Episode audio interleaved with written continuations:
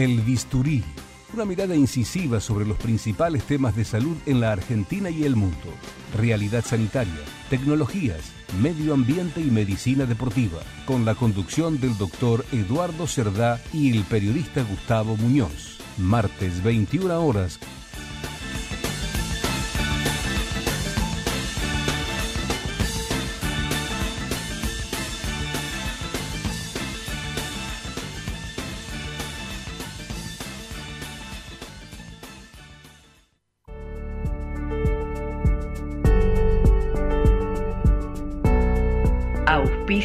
programa Obra Social de la Unión de Trabajadores de Carga y Descarga de la República Argentina. Más de 30 años cuidando la salud del trabajador y su familia. La opción para tu salud. Informes al WhatsApp 11 23 38 82 31. De lunes a viernes de 9 a 16.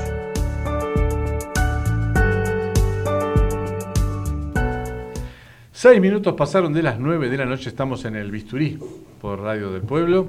En este martes, 21 eh, de septiembre, inicio de la primavera, florido martes. ¿Cómo le va Gustavo Muñoz? ¿Cómo le va, doctor Eduardo Cerdá? Florido martes, comienzo de la primavera, día de la sanidad. Así es. ¿eh? Y del estudiante. Día del estudiante, día del fotógrafo. También. También, aquí en la Argentina. ¿eh? Bueno, Así que bueno, varias cuestiones y ya listos para un nuevo programa. ¿Vamos a dar las vías de comunicación? Sí, demos nomás. Dale. Nuestro correo electrónico, elbisturí del pueblo, arroba gmail.com, nuestra línea de WhatsApp 11 4427 2562, los teléfonos para mensajes 4371 7045 o 4371 7046 nuestro Instagram, donde allí pueden ver el vivo que ya estamos desarrollando. El doctor Cerdá saluda a la cámara en este momento. Este, el bisturí-radio del pueblo. El bisturí-radio del pueblo. Los invitamos a que nos sigan por allí. También pueden ver el programa por YouTube.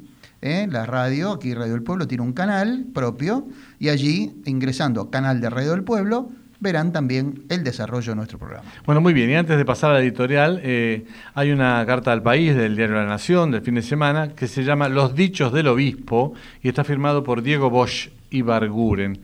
Dice, ante el artículo publicado en La Nación por el obispo Fernández, analizando el resultado de las PASO, no puedo más que sorprenderme y preguntarme qué hacía el obispo Fernández cuando el Parlamento, con la participación de todos los partidos políticos, pujaba y votaba a favor del aborto lo que los fieles pudimos ver pareciera muy poco, solo oposiciones de menor envergadura mediática y sustantiva, haciendo eje principalmente en cuestiones de oportunidad. Bueno, la carta es más larga, pero se refiere solamente, no solamente se refiere a este tema, sino también dice que hacía el señor obispo cuando todas las jurisdicciones cerraron sin edie la posibilidad de concurrir a todo tipo de oficios religiosos, y ahí habla también del tema de las misas, ¿no?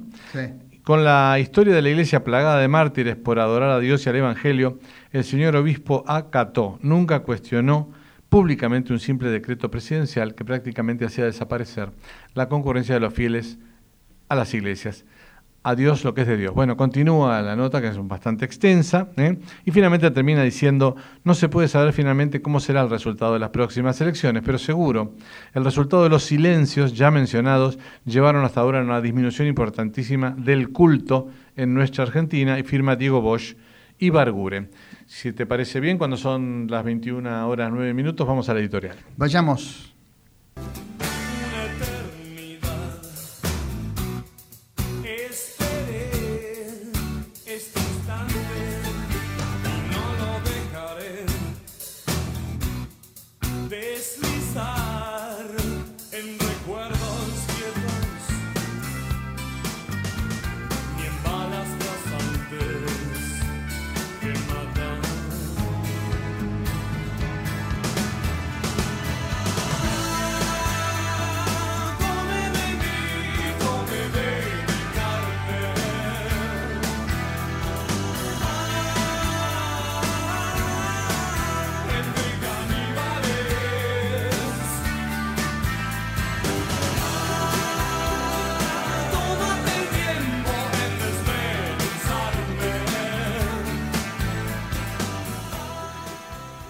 En este espacio de salud tratamos temas saludables y otros que deterioran el estado sanitario de los sufridos y nunca aburridos habitantes de la querida Argentina. El grado de agresión permanente complementado con un altísimo nivel de improvisación ha colonizado nuestro devenir de la mano que por estos días parece cumplir lo que hace una semana decíamos en este programa, a propósito de la psicopatía y sus cultores, que cual flautistas alienantes de Jamelín llevan a la población hacia el inevitable ahogo de su contaminado río, sin salvavidas ni superhéroes que los rescaten. ¿Recuerdan las palabras del doctor Penido del martes pasado? ¿Cómo los describía? Hola, eh, habla Enrique desde Tucumán. Bueno, se han dado cuenta que esa no es la voz del doctor Penedo. Pero bueno, él eh, hacía una descripción de, de, la psicopatía, de la, psicopatía, de la sociopatía. O de la sociopatía. allí lo tiene, creo, Mauricio. A ver si lo podemos rescatar. ¿eh? Son irresponsables en lo económico, no pagan deudas, dejan de pagar alimentos a sus hijos. Y una cosa fundamental para el psicópata, el sentimiento de culpa no existe muestran poco o ningún remordimiento por la consecuencia de sus actos, o minimizan los efectos dañinos de los mismos, o simplemente les son indiferentes. Justifican por ahí de manera superficial los daños, el maltrato o el robo a las personas, diciendo, por ejemplo, la vida es dura, se lo merecía de todas formas, los perdedores merecen perder.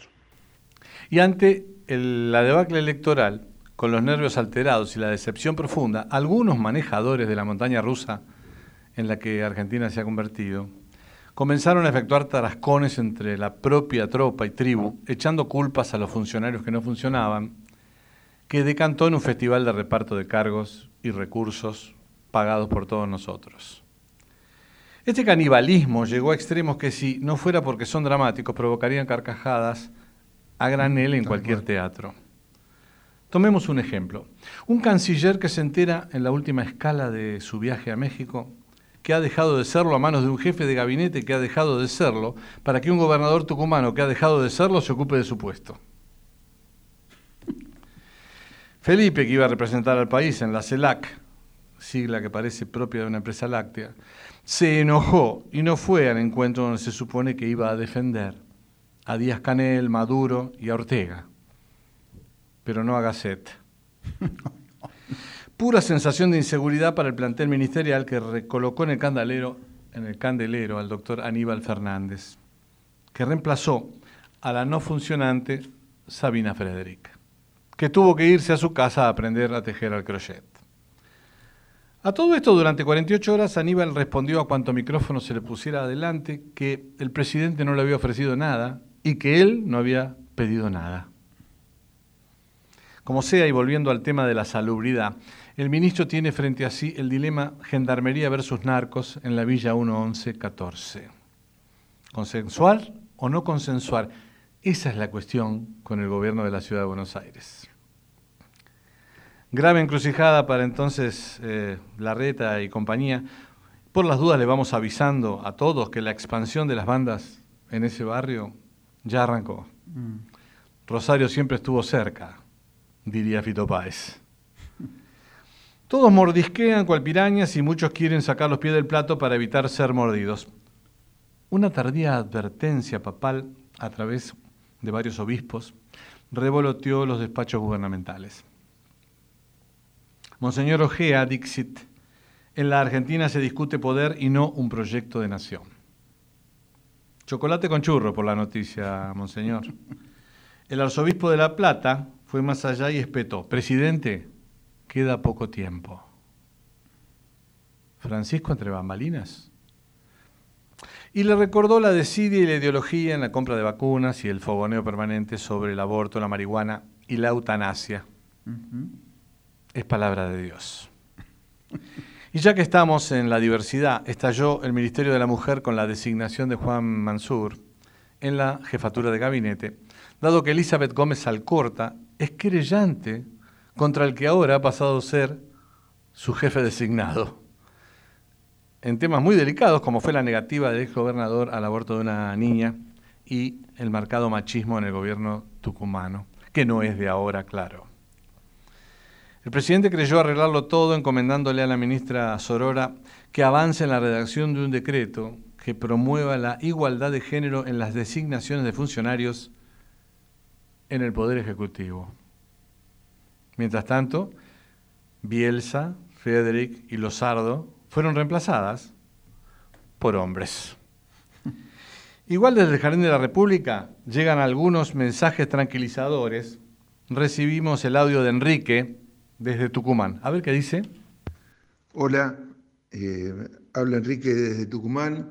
Eh, simplemente para decirles que se hizo mucho ruido respecto al tema de la asunción del gobernador Mansur como jefe de gabinete, eh, pero que la provincia en estos momentos está absolutamente tranquila eh, y a fuerza de decir verdad, esa designación sirvió para volver a unir al peronismo que estaba mm, partido por la mitad, algunos lo seguían a Jaldo y otros lo seguían a Mansur. Eh, la situación no es para nada preocupante, está todo en orden, inclusive aquellos eh, que hicieron pronósticos respecto a cierto tipo de limpieza al asumir Jaldo la gobernación, se equivocaron, era obvio, porque son personas inteligentes, más allá de que tengan sus ambiciones personales, y no han removido absolutamente a nadie al día de la fecha. Eh, así que yo pienso que hay que tomar las cosas exactamente como son y tratar de ser medidos al momento de apreciar y evaluar eh, cómo puede llegar a ser el desarrollo futuro. Les mando un gran abrazo. Hasta pronto. Una de cal y una de arena.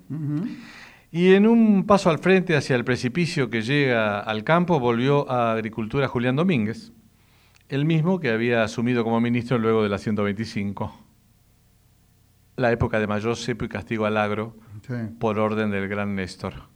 Nada cambiará. O tal vez sí, mayores retenciones. Hmm. Un dato, en 2021 el campo aportó al país 1.600 millones de dólares más por liquidaciones que en el 2020. Ustedes me preguntarán, ¿Qué pasó con la pandemia en este proceso desde marzo del año pasado? Nosotros lo vinimos diciendo todo el tiempo. Algunos amigos, colegas, familiares y allegados me dijeron que los editoriales fueron un poco duros con el manejo sanitario de Ginés González García, de Carla Bisotti, de Cecilia Nicolini y la payasa Filomena. Para cerrar, esta vez no voy a hablar yo. Escuchemos el diagnóstico de la diputada Fernanda Vallejos, del Frente de Todos respecto de la pandemia. Lo que decimos de la boca para afuera, los resultados también son pésimos.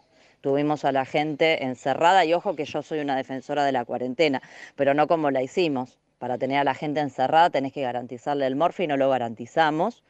Eh, y tenemos tantos muertos por millón de habitantes como aquellos países que no aplicaron medidas, estrictas este, sanitarias como se aplicaron acá, con lo cual este, en eso la oposición tiene razón, en la gestión nació pésima, horrible, no cumplió con ninguno de los objetivos que se propuso. Como decía Séneca, ningún viento es favorable para aquel que no sabe a dónde va.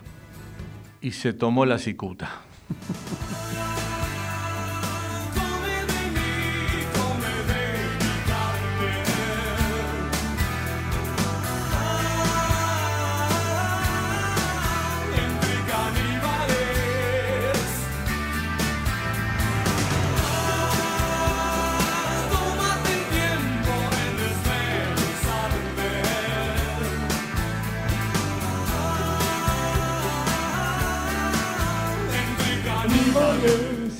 caníbales. Entre caníbales. Qué nombre adecuado para su editorial, Eduardo. Así ¿eh? es, bien, bien. Bueno, un, pequeñísimo comentario que es quizás hasta reiterado, pero teniendo en cuenta el caso de Solá, ¿no? Su este, eh, su renuncia o su, o su despido en, un vuelo, la comunicación de quien lo va a reemplazar, Mansur y su denunciante, ahora este, empleador. Eh, seguramente alguien diría, no, eso es el guion de una película de ficción, ¿no? Mm. Y se le fue la mano al guionista. Porque realmente, ¿no? Yo a veces fantaseo con la posibilidad de sentar a un finlandés o a un suizo, ¿no? Y contarle todos estos episodios y reírme, iba a decir una, grosería, y mm. reírme mucho con sus caras y este, su, asombro. ¿no? Tal vez por eso son tan aburridos que se terminan suicidando todos borrachos, los nórdicos, ¿no? es un país muy aburrido seguramente. Sí, sí, bueno, había una obra de teatro llamada Fidela, ¿eh? de Aurelio Ferretti, que era de un, tres títeres que cobraban vida cuando venía alguien y les cortaba los hilos. Ah, mira. Al, revés. Y lo que está pasando, creo, en este contexto es justamente que al cortarse ciertos hilos, cada uno agarró por donde fue eh, o donde pudo, y sus sensaciones, sentimientos, amores y odios hmm. están estallando. Que es lo que pasa en esa obra que les recomiendo que la lean a los que les guste eh, el teatro, ¿no? Es una obra muy vieja. ¿Cómo es el nombre del autor? Fidela de Aurelio Ferretti. Aurelio Ferretti. Bueno, muy bien. Bueno, muy bien. Vamos a las efemérides, ¿qué te parece? Sí, recordemos los viejos amores que no están, la ilusión de los que perdieron, todas las promesas que se van y los que en cualquier guerra se cayeron.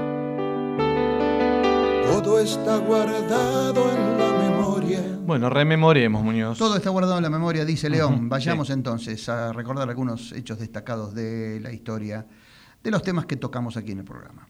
15 de septiembre fue el Día Mundial de la Salud Prostática.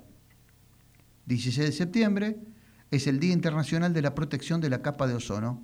En esa fecha se realizó el famoso protocolo de Monreal ¿eh? en 1987. 17 de septiembre es el Día del Psicopedagogo. Eh, se conmemora el fallecimiento de Jean Piaget, eh, reconocido psicólogo y filósofo suizo.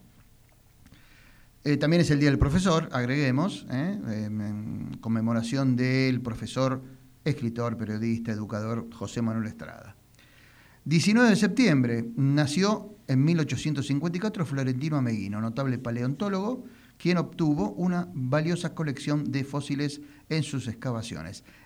Aparentemente, Ameguino, agrego yo esto porque lo leí por ahí, eh, había nacido en Italia, pero hay quien dice que había nacido aquí en Luján, en la provincia de Buenos Aires. Así que se desconoce si este, don Florentino Ameguino, famoso, este, era argentino o no. Y estuvo por todos lados. Y estuvo por todos lados, además, ¿no? Bueno, también el 19 de septiembre es el Día Nacional de las Personas Sordas y es el Día del Instrumentador Quirúrgico, que seguramente tú conocerás unos cuantos. Un, mi saludo para todos. En general son damas. Damas, ¿no? Muchas mujeres, ¿no? Bien. 20 de septiembre, ayer fue el Día del Jubilado. Bueno. Y hoy, 21 de septiembre, como ya dijimos, además del Día de la Sanidad, es el Día Mundial del Alzheimer, Eduardo.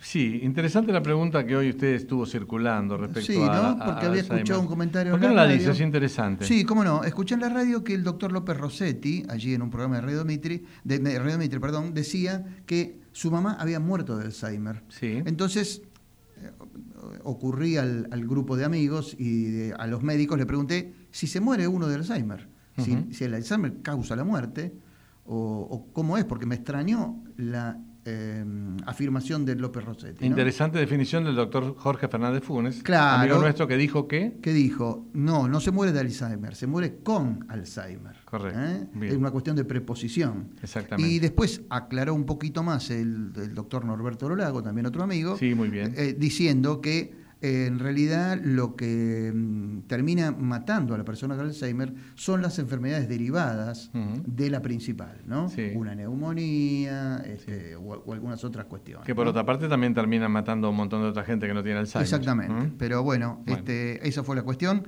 Así que hoy, hoy es el Día Mundial del Alzheimer. Tengo ganas de escuchar los Beatles. No sé si terminó ya. No, espere que le voy a, contar algo que le va a interesar. Bueno. aparte dijimos que era el Día de la Sanidad. Sí, y murió en 1971, un 21 de septiembre, el, notable médico, biólogo y fisiólogo, Bernardo Hussein. ¿eh? Ah, Premio Nobel de Medicina, doctor honoris causa de la Facultad de Medicina de la Universidad de París. Muy bien por el doctor Hussein. Vamos entonces a escuchar las Beatles. Vamos. I haven't slept a wink. I'm so tired.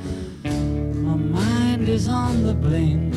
I wonder should I get está muy cansado, parece. Está muy cansado, sí. Hoy tenemos un, un programa muy bea- beatlesco. ¿eh? Ah, sí, muy, sí, muy bien. sí, musicalmente muy Felicidades beatlesco. entonces a Feliciotti que debe estar saltando. en- Debe estar en una contenta pata, la sí. doctora. Sí. Bien, bueno, eh, ¿por qué pusimos I'm so tired? Es decir, estoy tan cansado de los Beatles. Porque vamos a hablar de una de las secuelas que dejó la pandemia en los directores escolares, que es el agotamiento profesional. Comillas, me sentí muy frustrada y angustiada. Sentía que hacía todo lo posible y aún así no era capaz de llegar a todos los alumnos. Creí que nunca iba a terminar. Lo dice Laura Barragán, de 49 años, directora de la Escuela de Educación Secundaria número 45 en Berazategui, a quien le invadió la certidumbre y la desesperación cuando comenzó el aislamiento social preventivo y obligatorio en marzo del año pasado. Al ser la responsable de todo su equipo, tuvo que coordinar en el menor tiempo posible que todos los docentes, los alumnos y los familiares se adaptaban a aquella nueva modalidad que había traído la pandemia, la pandemia, es decir, la virtualidad de las clases. Estábamos repletos de trabajo y también teníamos la misión de contener a los alumnos y familiares y también al equipo de docentes. Nos sentimos solos y toda la situación me quebró, dijo la directora. Este tipo de angustia, agotamiento después de cada jornada laboral o el estrés que implicó enfrentarse a un escenario completamente nuevo, son algunos de los ítems más frecuentes en los cuadros de cansancio emocional. Un informe elaborado por la Universidad Torcuato Di Tella realizado al finalizar el ciclo escolar en el marco de la, pandemia, es decir, diciembre del año pasado, reveló que el 72% de los directivos escolares presentó un riesgo alto o medio de cansancio emocional, despersonalización o falta de realización personal. El estudio abordó la dimensión socioemocional de este grupo durante la pandemia y se titula Liderazgo heroico en las escuelas son la cara de la escuela y trabajaron como nunca. Se enfrentaron a algo que era desconocido para toda la población, pero ellos no tuvieron ese respiro para pensar. Tuvieron que actuar de inmediato porque los chicos no podían perder clase, dijo una de las autoras del estudio. Y agregó, estuvieron sobrecargados de trabajo, un 49% declaró sentir un alto nivel de cansancio emocional, pero al mismo tiempo sintieron realización personal, el 69%, porque pudieron llevar, llevar adelante esta situación inédita. El estilo de liderazgo heroico conlleva al estrés y al agotamiento. Deberíamos potenciar un liderazgo post-heroico más distribuido y colaborativo. La mayor preocupación de los directivos de las escuelas fue la organización de la continuidad pedagógica, que atañe a la calidad educativa y a los formatos presencial y virtual. En el caso de nuestra escuela, tuvimos que involucrarnos de golpe en metodologías que no conocíamos previamente, especialmente en los casos de los docentes de mayor edad. El principal problema fue que muchos de nuestros alumnos no contaban con insumos suficientes para adaptarse a la modalidad virtual, Claro. dijo Barragán. ¿no? En el centro educativo que ella dirige, un 20% de los alumnos no tuvo ningún contacto con la escuela en todo 2020, y este es un dato gravísimo. ¿no? Era una situación muy estresante, agrega Barragán. Es difícil contener a una comunidad que se siente desorientada con lo que está sucediendo cuando una misma también se enfrenta a lo desconocido. Me terminé quebrando, pero tuve que movilizarme igual, porque si la directora de la escuela no da esa fuerza de esperanza, ¿qué quedaba para el resto? Vivimos un gran momento de incertidumbre que tuvimos que aprender a manejar. Un chico enfrentándose a muchas horas de computadora, docentes enseñando a través de una pantalla. Tuvimos que organizarnos con equipos de directivos y expertos en pediatría para diseñar un plan que pudiera compensar la presencialidad, destacó Karina, directora de una escuela de entidad privada en la capital federal. Estamos deseando volver a la presencialidad. En- estábamos, perdón, porque se ha regresado. En términos cuantitativos, sufrimos pérdidas en la pandemia en cuanto a la calidad de contenidos y al número de alumnos. Ahora estamos intentando contactar a las familias que desaparecieron del marco escolar para averiguar por qué se produjo la deserción e intentar que vuelvan a retomar las escuelas. Ese es otro problema, ¿no? Los chicos que perdieron absoluto contacto con el colegio. Se cumplió por fin la vuelta a las aulas, agregó Karina, aunque reveló que en su escuela se presenta actualmente un fenómeno que no observaba previo a la pandemia. Tenemos que trabajar más las relaciones personales. La situación de la pandemia, sumado a la hipersensibilidad e irritabilidad de la sociedad, está dando lugar a situaciones de conflicto entre los chicos, especialmente los más pequeños. Y salió también esta semana el nuevo ministro, hace unas horas, el nuevo ministro de Educación, pido disculpas, no me recuerdo el apellido, es medio complicado, no, me- no Ah, me sí, lo acuerdo. sí, sí, lo Eh, vamos a decir que van a ir a buscar a los chicos casa por casa para hacerlos volver Ojalá. diez meses después, ¿no? Sí, tarde, ¿no? Pero bueno, si lo hacen, mejor. Y, y Axel Kicillof dijo que va a poner clases los sábados para reforzar el tema de la falta de clases durante justamente ese mismo periodo, en donde los chicos, muchos de ellos, como vos bien decías, además de torturarse y torturar las familias eh, por una cuestión lógica este, de pandemia, eh, bueno, habían dejado hasta de estudiar y, y de Apelli- rendir, apellido posiblemente polaco, Sí. Jaime Persik. Ahí está, bueno, no era tan difícil, la No, verdad, pero yo tiene, no me lo lo acordaba. que pasa es que tiene muchas consonantes. Sí, tiene solo una vocal, la Perfecto. E. Ah, perfecto, claro, porque la otra es Y. Es una ¿no? Y, tal cual. Bueno, vamos a escuchar a Jaf, 21 a 30, en Vamos. todo el territorio de la República Argentina.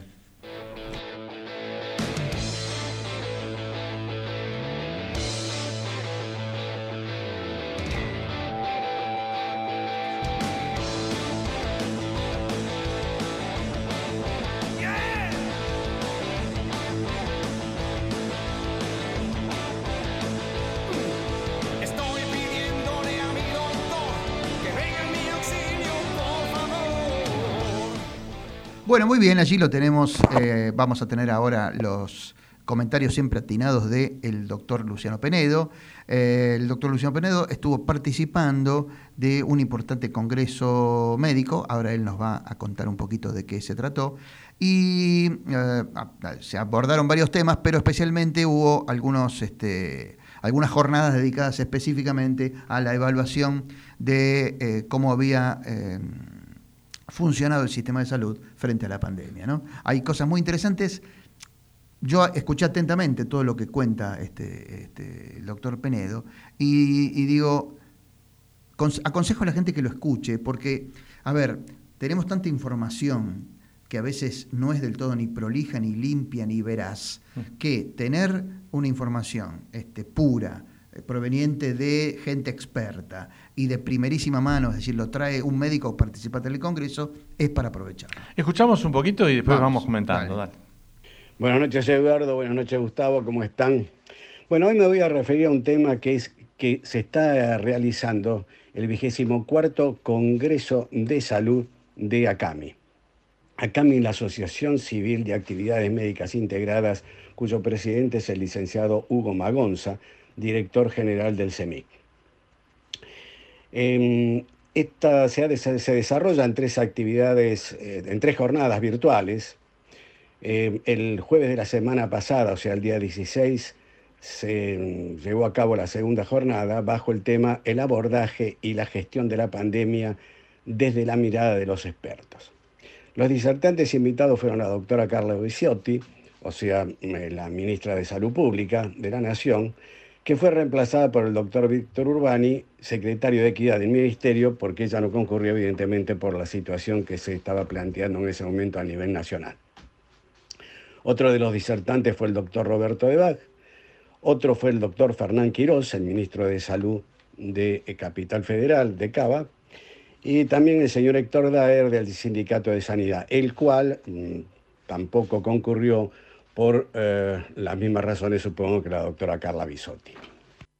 En la primera exposición, realizada por el doctor Urbani, bueno, se dedicó a, hizo un reconto de compras y medidas adoptadas por el Ministerio frente a la pa- pandemia.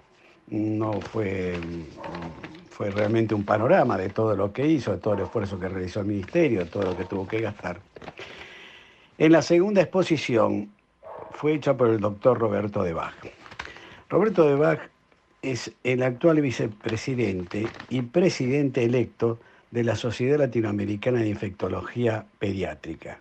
Es un profesional reconocido a nivel mundial y además de eso un experto en vacunas. Sabemos que Roberto de Vaca estuvo de viaje y participó en varias reuniones y consensos. ¿A qué conclusión pudo llegar? El doctor Roberto de Vaca ha estado durante un mes y pico en Estados Unidos y se ha reunido en distintas oportunidades con prestigiosos epidemiólogos y pandemiólogos. Y eh, él plantea que existen a nivel mundial dos conceptos. Lo que se llama una era pandémica y el forever virus.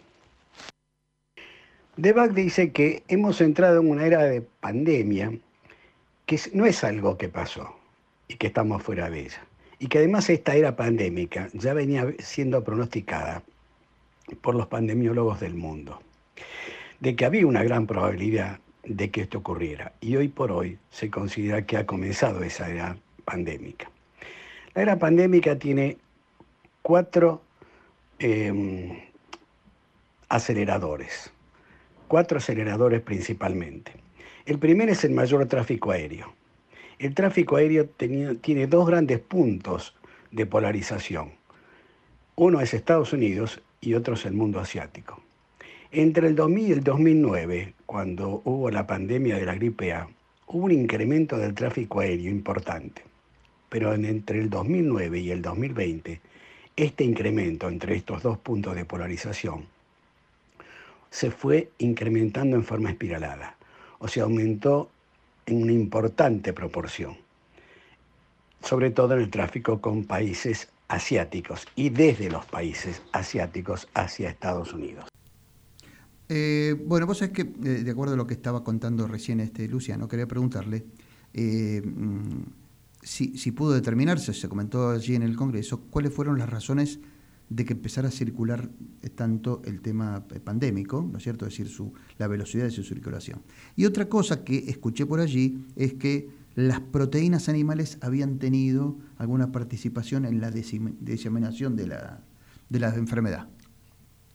Escuchemos. Esto se debió a un mayor crecimiento en el mundo asiático, en turismo, negocios, etc. Este sería el primer factor de la era pandémica. El segundo factor es el mayor acceso global eh, a alimentos. Y este mayor acceso proviene de las proteínas, las cuales provienen del mundo animal y del mundo vegetal. El mundo animal y su producción de proteínas está desregulado o descontrolado. Y esto aumenta el contacto entre el hombre y el animal, lo que aumenta el riesgo de transmisión de enfermedades de los animales al hombre. Bien, entonces, ¿qué importancia tienen también, además, en esta nueva era la deforestación y el cambio climático?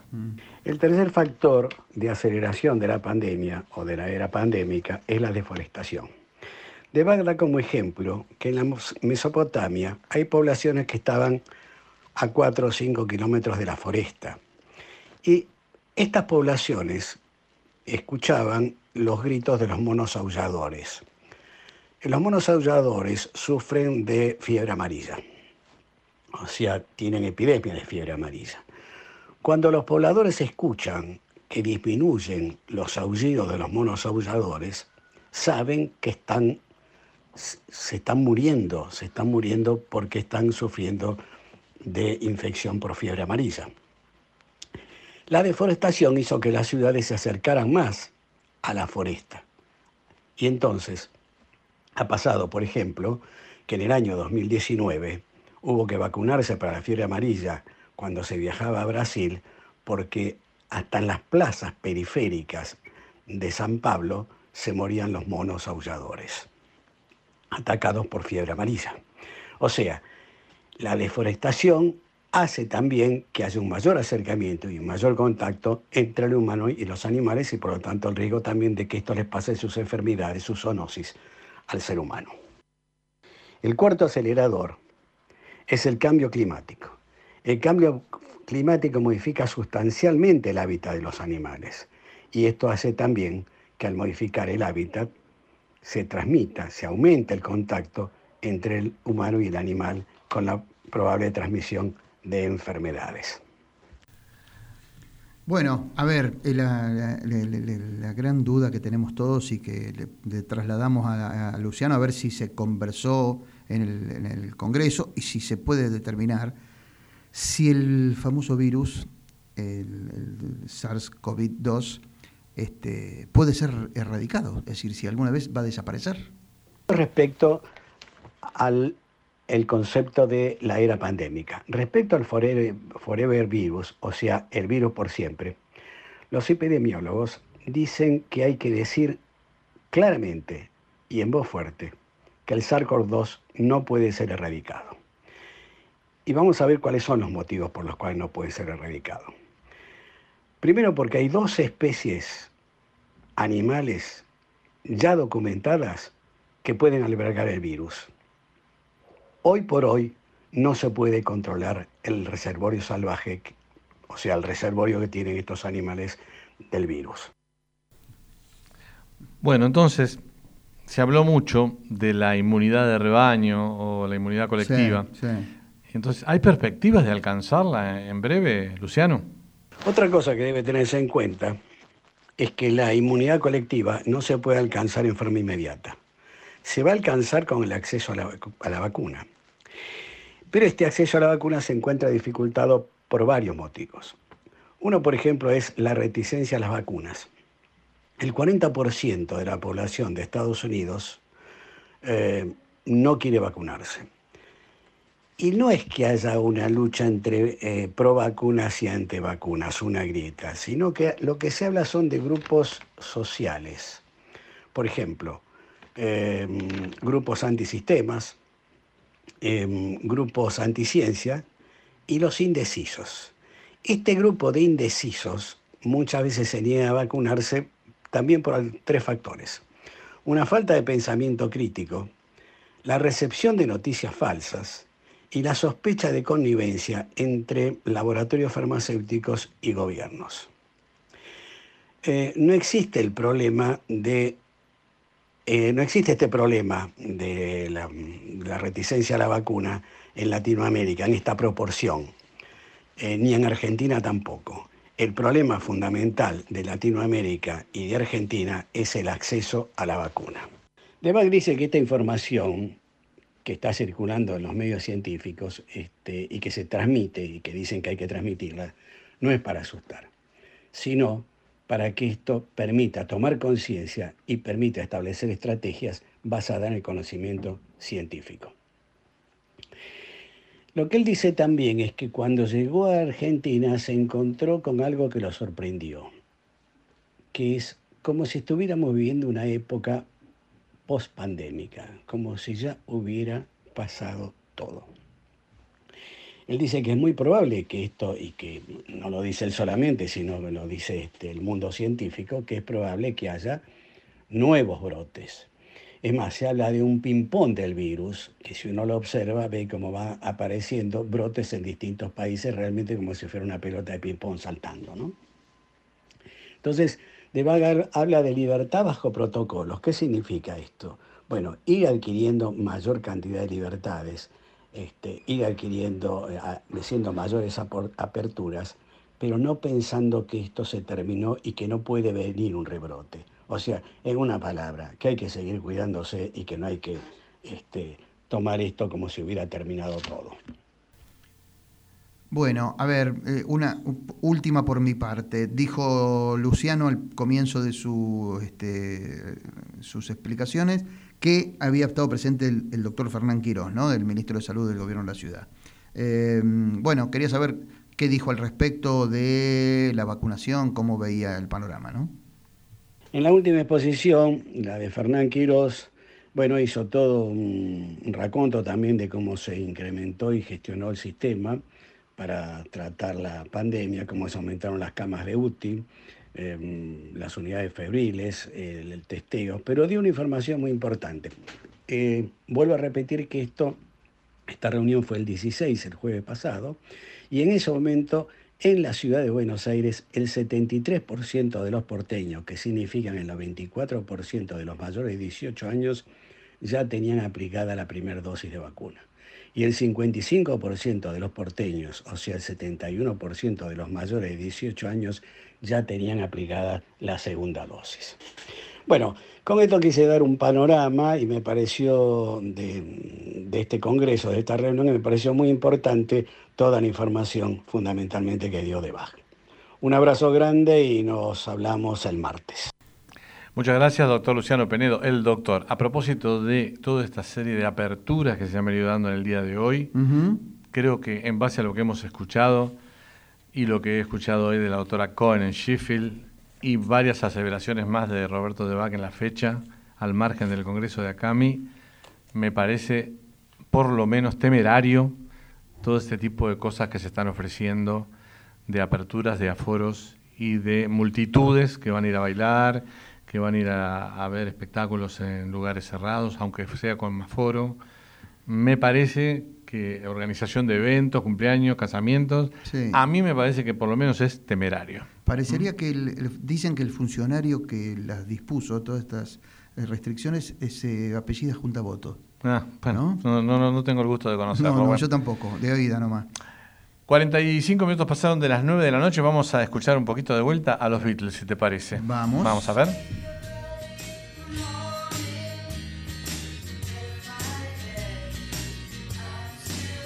Auspicia este bloque Centro Médico Pueyrredón Medicina Prepaga.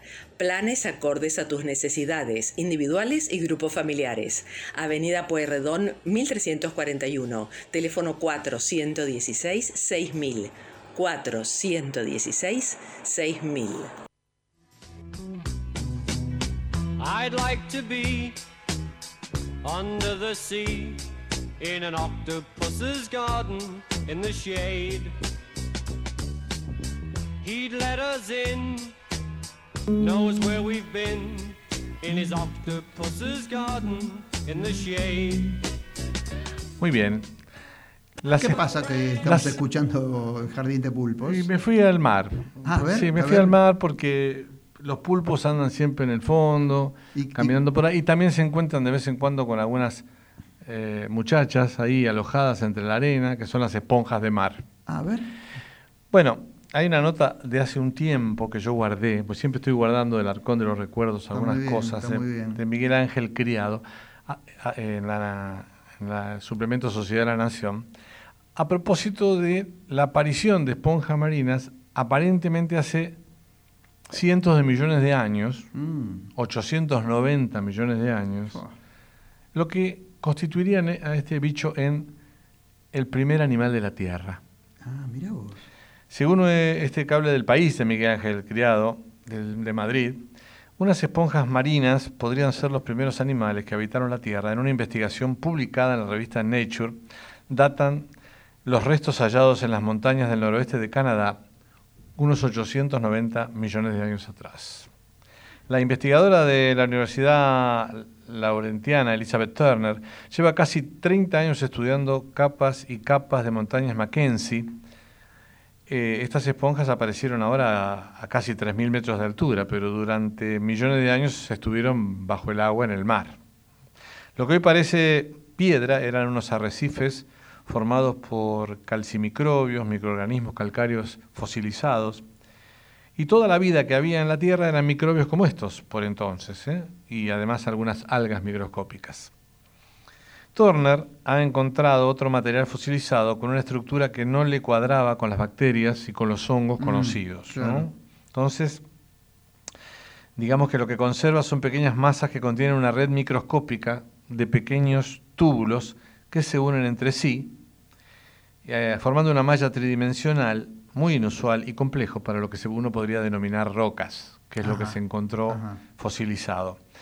El patrón de ramificación es diferente a los tipos conocidos de otros microorganismos o organismos que podrían haber estado presentes, como te dije antes, como es el caso de las bacterias Sí. o de los hongos. Pero es casi idéntico a las mallas que se han descrito en fósiles de espondi- esponjas, digamos, recientes y a los esqueletos esponjosos de otras demoesponjas que son más actuales, Ajá, que las que uno podría ver hoy en, en las costas, por ahí con suerte. ¿no? Hay un elevado consenso científico sobre las esponjas marinas mm, y como que han sido los primeros animales que ocuparon la Tierra. Bueno, pero por supuesto siempre hay cuestionamientos, hay gente que dice esto que no es así.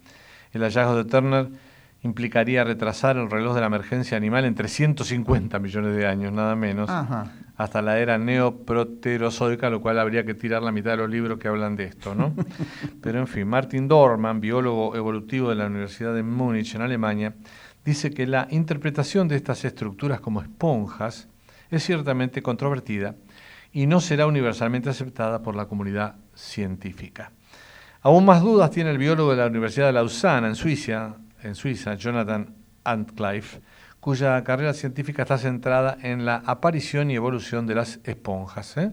Así que este es un especialista.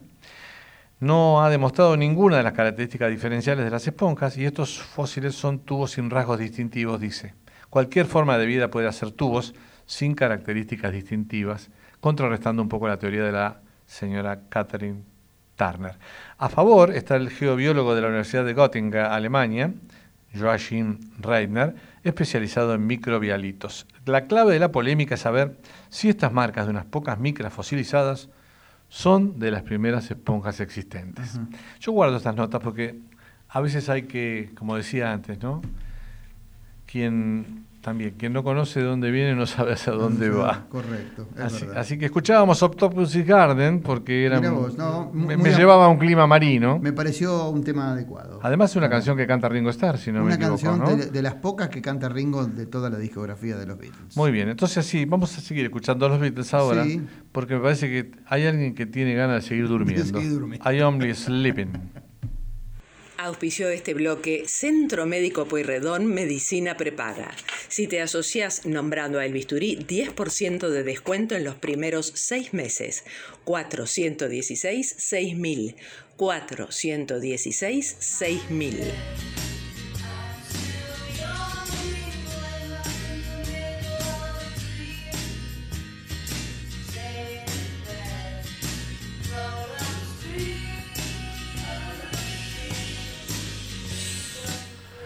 Yo estoy preocupado. Cuénteme. su ¿Por qué me asesora usted? ¿Cuánto tiempo está recomendado que, que- que Tengo- duerma a mi edad? Tengo su respuesta. Tengo la ¿Tiene mi respuesta respuesta? para su edad, aquí para nuestra productora. Usted hoy parece la, la biblioteca de Alejandría. Parece, ¿Qué quiere que le sí, sí, un poco, un poco este, más, más este, escasa de conocimientos. Pero bueno, tenemos respuesta. Igual se incendió, así que no se haga problema. Sí, sí, sí, sí, sí. Eh, tenemos también para cuánto tiene que dormir Antonella, que es mucho más joven que nosotros. Este, vamos a ir viendo. Convengamos que uno de los grandes placeres de la vida es dormir, ¿no? Como comer, beber, respirar, eh, como parte esencial de nuestra rutina y desarrollo. Pare ahí que estamos en horario de protección al menor. Ah, si todavía. paramos ahí, hay otras cosas también de grandes Ajá, placeres. sí. El sueño es importante para la salud en general.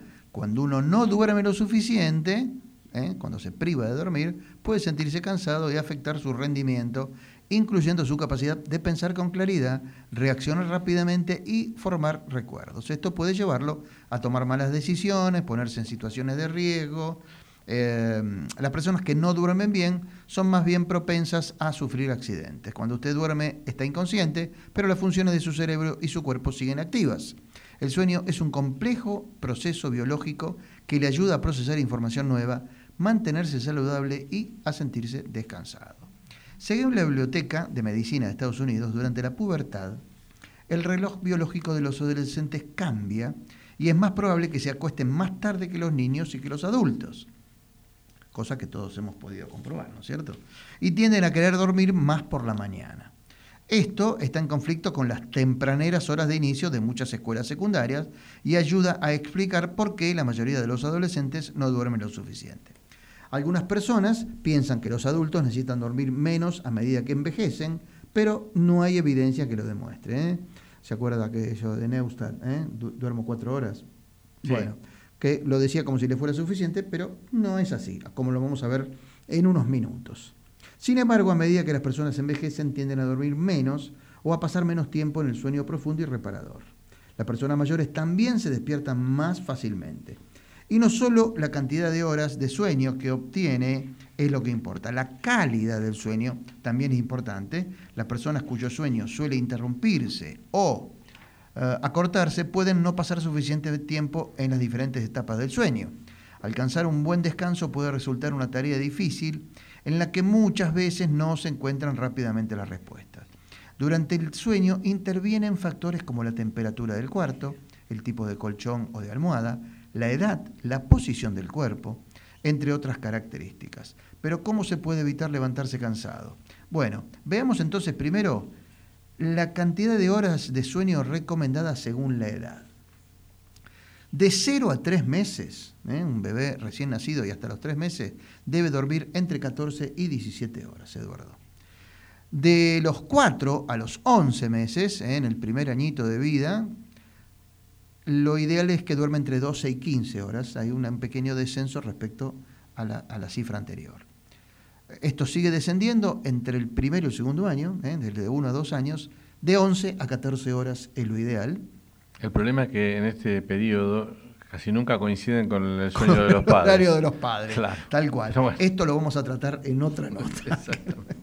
bueno, de los 2 a los 5 años estaría bueno que los niños duerman entre 10 y 13 horas. De los 6 a los 13 años, es decir, ya entran- entrando la- a la este, adolescencia, de 9 a 11 horas es lo ideal.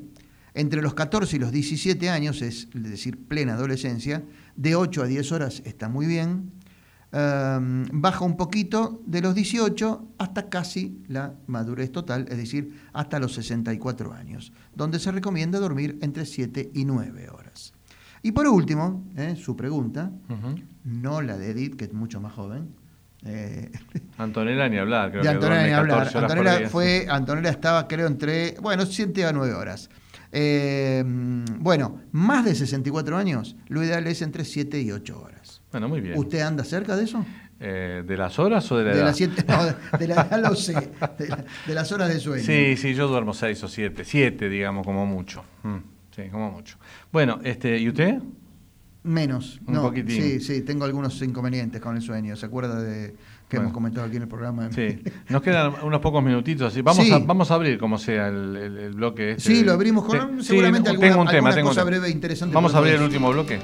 Come gather round people wherever you roam and admit that the waters around you have grown and accept it that soon you Escuchamos a Bob Dylan. ¿Tiene algún mensaje Tengo para...? algún mensaje que se lo estoy leyendo, Dan. Nos Bueno. dice Patricia de Belgrano, oyente habitual. Excelente nota sobre el cansancio de los docentes, mi mayor reconocimiento para ellos, que contuvieron a sus alumnos y familias durante esta pandemia. Gracias. Patricia, eh, Dylan en esta canción dice, los tiempos están cambiando y los tiempos de la pandemia parecen estar cambiando. Y también le damos un agradecimiento a Enrique de Tucumán, que nos mandó Ah, el sí, audio. gracias, ¿eh? Enrique, ¿eh? Y también a la, a la diputada Vallejo, que nos aportó Sí, su, sí. su audio también. ¿eh? Su parecer. Sí, bueno, una breve, le digo, hay una nota de Fabiola Chupac y Delfina Arambillet en La Razón, sobre re- La Nación, sobre registros de 27.000 dosis que se aplicaron vencidas o a punto de vencer. ¿eh? Se aplicaron más de 18.000 segundas dosis en junio de embarques que estaban disponibles, escuche, desde enero y febrero. Ah. Sí, bueno, es larga la nota, ya no, voy a ahondar en esto, también le voy a decir que todavía hay 12 millones de dosis que nadie sabe dónde están. Sí, ¿Mm? tal cual, sí. la mayoría de esas son Sinopharm, con toda seguridad. Empezó a haber algunas sospechas respecto al, al destino. Ah, ¿Usted pero sabe algo? Parece que se fueron para el mar del Caribe, pero no está confirmado. ¿En serio? Sí, en serio. ¿No era una fake? Eh, no, no, no, no, no, no. Hay ciertas dudas, más o menos, pero no, no, tampoco lo podemos dar como una certeza. Bueno, y la semana que viene vamos a hacer un informe sobre lo que está pasando en Israel, que es un país líder en vacunación sí. y que ha venido teniendo en los últimos Sí. días eh, un mayor ritmo global de aumento de casos. Si, si su copete es breve, lo dejamos ahí. No, tenía terminamos. justamente el desarrollo de lo de Israel, pero no, una cosa muy breve que si no nos queda muy poquito. Sí. Los argentinos que se vacunaron en el exterior todavía no tienen el certificado oficial del gobierno. Claro, si se fueron de vacaciones, que se jodan, ¿no? ¿No es El? Poder Ejecutivo dice que no tiene forma de acreditar que esas Sí. personas fueron inmunizadas. Puede ser. Sí podrán registrarse los voluntarios de ensayos clínicos. Bueno, lo felicito. Sí, ahí, en ese caso sí. Sí. Respecto a los del exterior, que es lo quizás lo más complicado, parecería que en la medida que reciban la información podrán hacerlo. ¿no? Bueno, esperemos que sí. Muchachos, hay miles de tipos que fueron, Sí, claro que pagaron sí. su pasaje de ida, de vuelta, pagaron su estadía, no, no le quitaron la vacuna a nadie en ningún vacunatorio VIP, no dieron a ninguna modelo ninguna vacuna, ni a ningún amigo o amiga, y ¿saben qué? En vez de premiarlos, los castigamos. Sí. Dejémonos de joder. Vamos a cerrar el programa, Muñoz. Se terminó el programa de hoy, Eduardo. Bueno, feliz primavera para todos. ¿eh? Así es. Espero que mañana haya un poquito más de temperatura. Gracias, Mauricio. Gracias, gracias. Gracias, Antonella. Estamos en el vivo también. Gracias, Edith. Y Muñoz, hasta la semana que viene. Hasta el martes, Eduardo. Hasta el martes. Esto es así y la señal indicará las 22 en todo el territorio de la República Argentina. Chao.